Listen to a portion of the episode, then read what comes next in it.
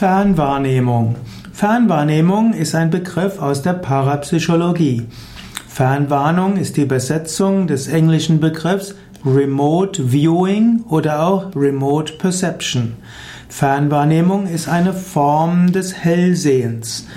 In der Fernwahrnehmung kann jemand von der Entfernung aus etwas sehen, was äh, er mit seinen physischen Augen nicht sehen kann.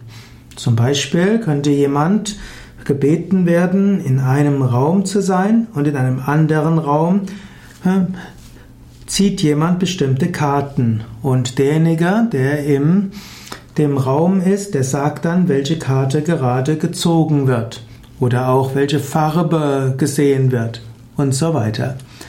Fernwahrnehmung ist also eine Form der Wahrnehmung über eine bestimmte Entfernung und es gibt verschiedene sogenannte ASW-Experimente, die außersinnliche Wahrnehmung-Experimente, die zeigen konnten, dass Psi, PSI, also außersinnliche Wahrnehmung, tatsächlich existiert.